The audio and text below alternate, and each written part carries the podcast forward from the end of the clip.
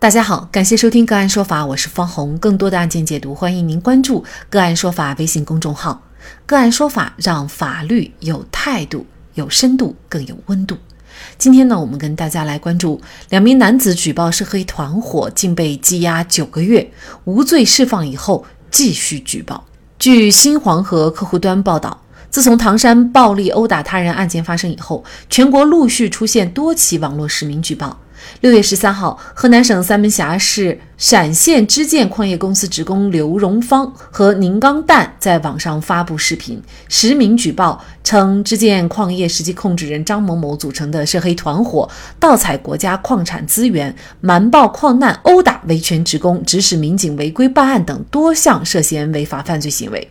实名举报人刘荣芳退休前是支建矿业工会的主席。他向新黄河记者介绍，支建矿业的前身是陕县支建煤矿，是地方的国有企业，始建于一九五八年。二零零四年，按照国家有关企业改制的指示精神，支建煤矿完成了国有资产改制，成为陕县支建矿业有限公司。按照相关规定进行内部职工的募股。二零零九年，三门峡人张某某以三门峡伟业投资有限公司的名义进入了陕县支建矿业有限公司，成为公司的实际控制人。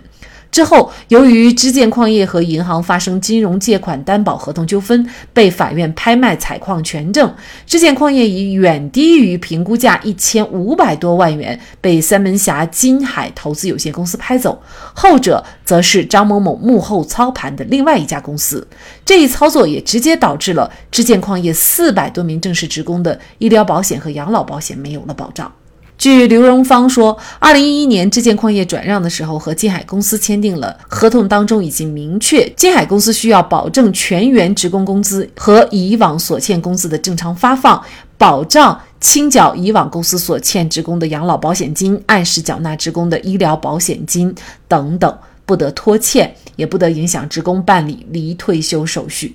当时职工们还满心期待，可是后来发现双方签订的合同如同一张废纸，没有一条贯彻落实。目前公司拖欠职工的各项社会保险金和工资已经近三千万元。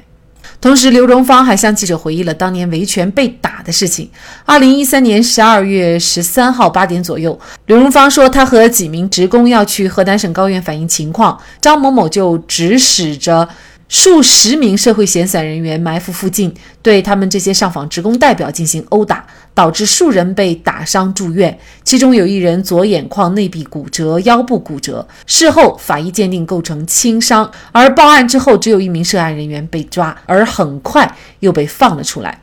值得注意的是，刘荣芳向多部门递交的举报材料上指出，矿上诸多问题得不到解决，源于。原陕县检察院检察长王峰是张某某涉黑势力集团的保护伞，原三门峡市委书记杨树平在此事上不作为。公开报道显示，二零一四年十月八号，王峰因为涉嫌严重违纪违法，目前正接受组织调查。二零一五年七月，杨树平在三门峡市委书记任上落马。法院查明，二零零三年到二零一五年，杨树平利用在矿产开发土地拆迁、企业发展工程承揽。职级调整等方面为他人谋取利益，先后单独或伙同他人收受相关单位和个人给予的财物，共计人民币八百二十多万元。一审获刑十二年。刘荣芳和宁刚蛋告诉新黄河记者，在张某某的指示下，他们二人被当地的公安机关分别以涉嫌寻衅滋事罪和涉嫌敲诈勒索罪逮捕，各自被羁押大概有九个月，最终被判无罪。被释放以后，刘荣芳和宁刚蛋继续举报，但是呢，仍然没有得到相关部门的重视。网上实名举报会有哪些法律风险？企业改制导致一些劳动者没有保险。也没有退休金，这种情况又该如何维权？就这相关的法律问题，今天呢，我们就邀请北京市京都南京律师事务所陶涛律师和我们一起来聊一下。陶律师您好，呃，各位听众朋友大家好，呃，主持人好，嗯，好，非常感谢陶律师哈。那么网上实名举报啊，呃，似乎它还有一定的法律风险。那么现在呢，许多举报人采取了这个网络的方式去进行公开举报。一方面呢，主要是希望通过舆论迫使有关方面高度重视，从而进行深入调查，并且呢秉公处理。同时呢，这也是一种被迫的自我保护方式啊。举报人呢，希望借助舆论的力量呢，来避免自己日后被报复。但是网上实名举报其实也存在着一定的这个法律风险。举报权呢虽然是国家赋予公民的权利，但是举报权的行使呢并不是不受任何限制的。那么我国刑法呢就明确规定了，捏造事实诬告陷害他人，意图使他人受刑事追责，情节严重的有可能会构成诬告陷害罪。那么相关司法解释呢也规定，假借控告之名侮辱诽谤他人，造成他人名誉损害，还有可能构成诽谤罪。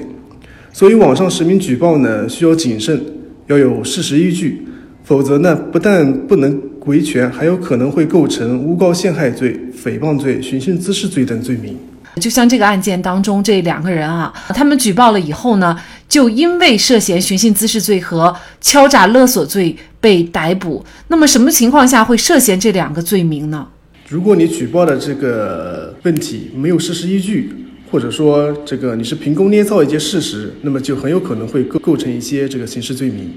前提是你举报的是完全属实的，可能你就认为它是确实是事实。那如果你没有证据的话，这可能是不是也存在一定的法律风险？如如果没有证据，可能你主观上就是不存在一个这个诬告陷害他人，也不存在一个侮辱诽谤他人的话，呃，这个风险是不大的。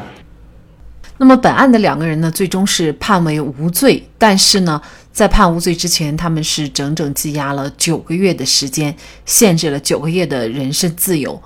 像这种情况，他们该怎么来维权呢？呃，根据我国的这个国家赔偿法的第十七条、第三十五条的规定，对公民采取逮捕措施后，法院判决宣告无罪，终止追究刑事责任的，那么受害人是有取得赔偿的权利的。致人精神损害的，那么应当在侵权行为影响的范围内，为受害人消除影响、恢复名誉、赔礼道歉；造成严重后果的呢，还应当支付相应的精神损害抚慰金。同时呢，该法的第三十三条规定，侵犯公民人身自由的，每日赔偿金按照国家上年度的职工日平均工资计算。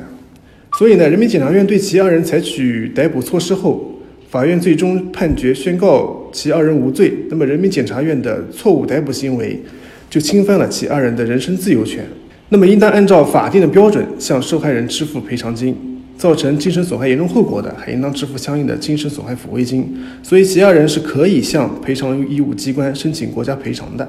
其实大家从整个的案情的详细的情况来看呢，可能都怀疑这个支建矿业实际控制人张某某，他是不是跟公安机关有着相应的这种权钱交易，所以呢，导致这个公安机关渎职，去对两个当事人呢去进行了一个羁押，甚至要追究他们的刑事责任。那么，如果想追究张某某，甚至是公安机关相关人员是否有渎职的话，那么这两个人可以怎么办呢？这两个人其实已经通过一定的方式，这个进行。的实名举报，如果相关机关在进行调查之后，发现相关的公安机关或者是其他一些部门存在确实存在违法的行为，我相信这个他这个事情应该是会得到公平处理的。呃，事实上，这个事情的起因呢是由煤矿改制造成的。呃，其实有一些我们也会遇到大家的这个反应，企业改制以后造成一些员工。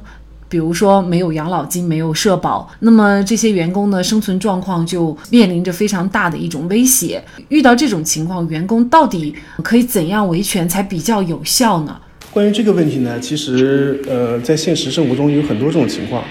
那么也有法律规定呢，就是企业改制过程中，对于欠缴社保的，那么企业应当在办理转移社保关系手续时呢，按规定予以补缴。如果因为原公司呢没有愿为员工缴纳社保，并且现在已经无法进行补缴的，导致员工无法享受养老保险待遇的，根据最高人民法院关于审理劳动争议案件适用法律若干问题的解释三的第一条的规定，劳动者以用人单位未为其办理社社会保险手续，且社会保险经办机构不能补办，导致其无法享受社会保险待遇为由，要求用人单位赔偿损失而发生争议的，那么人民法院应予受理。所以呢，员工是可以向仲裁委申请劳动仲裁，要求公司赔偿养老保险待遇损失。对仲裁裁决不服的呢，是可以向人民法院提起诉讼。当然，最终是由质建矿业还是金海公司去承担员工的各项损失，具体还要看双方当时转让时的合同约定。那么，从目前的报道当中，我们还不清楚，就是他们有没有通过法律的途径来解决问题啊？我这个之前也大概了解过，这个智建矿业这个公司目前还是在存续状态的。那么我也查到过，其实也是有一有部分员工是已经进行了这个仲裁或者起诉的，呃，也对这个智间矿业呢进行了申请强制执行。呃，所以这个这个途径呢是有效的，但是最终呢，这个劳动者是通过怎样一种途径去获得他的赔偿？是向之间矿业呢，还是金海公司呢？还是要通过诉讼的中的这个对方去怎么应对来来来来实现的？那也就是说，法院其实已经有了生效的判决，但是这个判决应该是没有得到执行的。那么是不是有可能公司已经没有钱了？对，是有这种可能性的。那么，据两名举报人说呢，这家公司它涉嫌是恶意转移了财产啊，也有可能就是为了逃避偿还这些债务。那么，在这种情况下，工人们又该怎么来维权呢？如果这个法院在执行过程中确实发现这公司存在资产转移的情况，那么法院是可以对这个公司进行相应的处罚的。那么员工是去怎么样挽回他的损失呢？知建矿业跟金海公司之间可能签过一些合同，对于劳动者的这些待遇去怎么承担？所以如果知建矿业后续是无法去去承担这个债务的，那么我觉得劳动者也可以到时候去向金海公司去主张。